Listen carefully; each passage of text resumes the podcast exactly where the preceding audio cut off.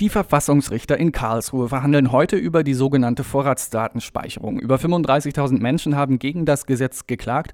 Unter den Klägern ist auch die jetzige Bundesjustizministerin Leuthäuser-Schnarrenberger von der FDP. Eigentlich müsste sie als Ministerin bei der mündlichen Verhandlung die Bundesregierung vertreten. Sie wollte sich aber wegen des Interessenkonflikts vertreten lassen. Das Gesetz sieht unter anderem vor, dass Telefon- und Internetverbindungsdaten sechs Monate lang gespeichert werden.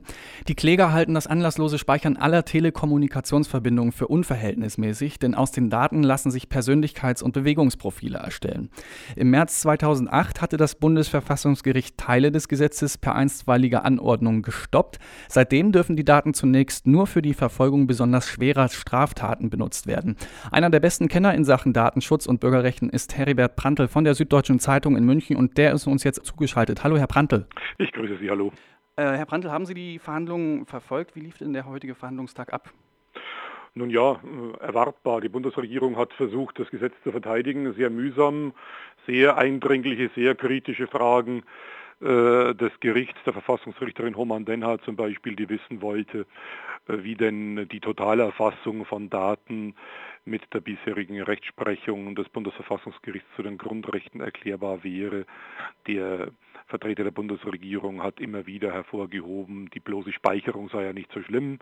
Es käme ja darauf an, ob die Daten auch abgerufen werden. Die Richter haben darauf hingewiesen, dass äh, die Zugriffsmöglichkeiten äh, jedenfalls im Gesetz sehr, sehr umfassend sind. Man kann praktisch immer auf die Daten zugreifen. Das Verfassungsgericht hat ja deswegen in zwei einstweiligen Verfügungen den Zugriff sehr beschränkt auf ganz massive Straftaten, auf die Terrorismusstraftaten, die eigentlich ursprünglich der Anlass für dieses Gesetz bzw. die zugrunde liegende europäische Richtlinie gewesen war.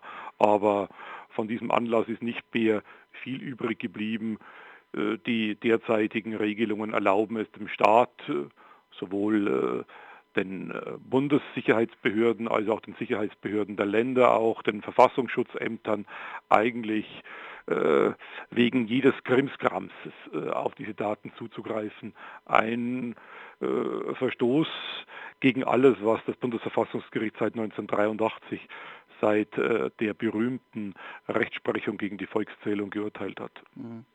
War denn die Bundesjustizministerin heute im Gerichtssaal oder hat sie sich tatsächlich vertreten lassen? Es war ja eine sie hat, sich, sie hat sich vertreten lassen. Ursprünglich wollte sie ja unbedingt nach Karlsruhe, auch wenn in dem Fall wirklich zwei Seelen in ihrer Brust wohnen. Zum einen gehört sie ja zu dem großen Klägerkreis. Es gibt ja verschiedene Klägergruppen, unter anderem dieses erfolgreiche Trio, das schon gegen den Lauschangriff geklagt hat, also der frühere Bundesinnenminister Baum, der frühere Bundestagsvizepräsident äh, Burkhard Hirsch und die frühere und derzeitig wieder Bundesjustizministerin Leuthäuser-Schnarrenberger.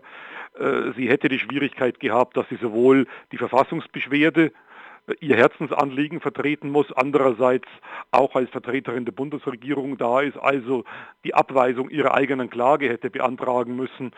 Äh, sie wollte es ursprünglich machen, um Flagge zu zeigen, um sich als sozusagen die Jeanne d'Arc der Bürgerrechte zu präsentieren. Äh, ich denke, dass auch äh, das Gericht ihr vertraulich klar gemacht hat, dass es äh, eine ungute Situation ist, wenn man sie sozusagen einmal in dieser und einmal in jener Rolle ansprechen müsste. Es war sicherlich besser, dass sie nicht da war, zumal ja ihr Anliegen wirklich von einem potenten und sehr großen Kreis von Klägern vertreten wird. Ist denn jetzt schon absehbar, welche Änderungen es konkret geben wird? Eigentlich müsste das Gericht äh, wenn es seiner eigenen Rechtsprechung treu bleibt, ohne, ohne großes Federlesen das ganze, das ganze Gesetz zerreißen, ganz viele einzelne Schnipsel. Aber da tut er sich etwas schwer, weil die Speicherung zumindest, dass sechs Monate lang alle Internet- und alle Telefondaten gespeichert werden müssen, diese Anordnung kommt aus Brüssel. Und äh, da hat Karlsruhe nicht unbedingt Kompetenz. Das heißt, entweder, äh, wenn Karlsruhe sagt, das ist ein Verstoß gegen die europäischen Grundrechte, die soeben in Kraft getreten sind, dann müsste jetzt die ganze Chose dem äh, Europäischen Gerichtshof in Luxemburg vorliegen. Oder aber sie macht was ganz Mutiges, was im Lissabon-Urteil vorgezeichnet war. Sie sagt hier mit, diesen, mit dieser Richtlinie hat, das, äh, hat Brüssel, hat die Europäische Union ihre Machtbefugnisse überschritten und deswegen prüfen wir auch die europarechtlichen Dinge nach. Ich glaube nicht, dass das Verfassungsgericht äh, so mutig sein wird und sozusagen Europa den Fehdehandschuh hinwirft. Es wird die Speicherung als solche genehmigen, aber für den Zugriff auf die gespeicherten Daten ganz, ganz viele und ganz massive Voraussetzungen aufstellen. Da wird, hm, glaube ich, kein Stein mehr auf dem anderen im gegenwärtigen Gesetz bleiben. Man wird hier ganz hohe Hürden aufstellen. Okay, aber das klingt, dass da äh, noch viele Verhandlungen laufen werden. Das heißt, für uns Internetnutzer ist jetzt nicht äh, direkt spürbar, dass da jetzt was passiert. Äh, insofern, dass natürlich immer noch bis zum Urteil die einstweilige Anordnung des Bundesverfassungsgerichts gilt. Es wird gespeichert, aber der Staat darf nur ganz ausnahmsweise bei massiven Straftaten, bei Verdacht auf terroristische Straftaten auf die, gespeicherte, auf die gespeicherten Daten zugreifen. Das wird so bleiben bis zum Urteil. Solange gilt die einstweilige Anordnung, das heißt bis irgendwann Mitte nächsten Jahres. Und dann denke ich, wird äh, diese Regelung, äh, so wie sie jetzt in der einstweiligen Anordnung steht, auch Urteil werden. Das heißt, der umfassende Zugriff des Staats auf die gespeicherten Daten wird dauerhaft ausgeschlossen bleiben. Sie haben es selber angesprochen, der Impuls zu dem Gesetz ging ja eigentlich von der EU aus. Wie wird das denn nun weitergehen? Wird sich der Europäische Gerichtshof mit der Frage beschäftigen müssen?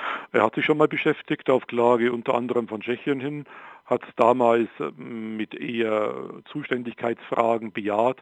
Ich denke, das ist noch nicht äh, zu Ende, zumal er jetzt die Europäische Grundrechtecharta in Kraft getreten ist. Auch da wird das Recht auf Privatheit, das Recht auf Vertraulichkeit der Kommunikation geschützt. Und ich denke, äh, im Lichte dieser Grundrechte, äh, sowohl der Grundrechte im Grundgesetz, im deutschen Grundgesetz, als auch im Lichte der Europäischen Grundrechtecharta, kann dieses Vorratsdatenspeicherungsgesetz und kann diese Vorratsdatenspeicherungsrichtlinie der Europäischen Union keinen Bestand haben. Nun ist es ja so, dass äh, auch eine Interessensgruppe, die für die Speicherung der Daten ist, äh, heute auch vor Ort war, die Vertreter von Buchhandel und Musikindustrie nämlich. Sie wollen Auskunft über Verbindungsdaten, um Raubkopierer zu verfolgen. Gab es dazu bereits Äußerungen? Da wird heute Nachmittag werden die Sachverständigen und die Stellungnahmen der äh, Urheberrechtsverbände gehört werden. Ich bin ein großer Freund des Urheberrechts, aber ich denke nicht, dass man mit äh, solchen unlauteren Mitteln das Urheberrecht verteidigen kann. Hier tut man dem Urheberrecht, den Rechten von Künstlern, von Schriftstellern, von Journalisten einen schlechten Dienst, wenn man ihnen äh, Mittel zur Seite stellt, die einfach rechtsstaatlich untragbar sind. Hm. Herr Prantl, aus Ihrer Sicht, wie bewerten Sie den heutigen Verhandlungstag?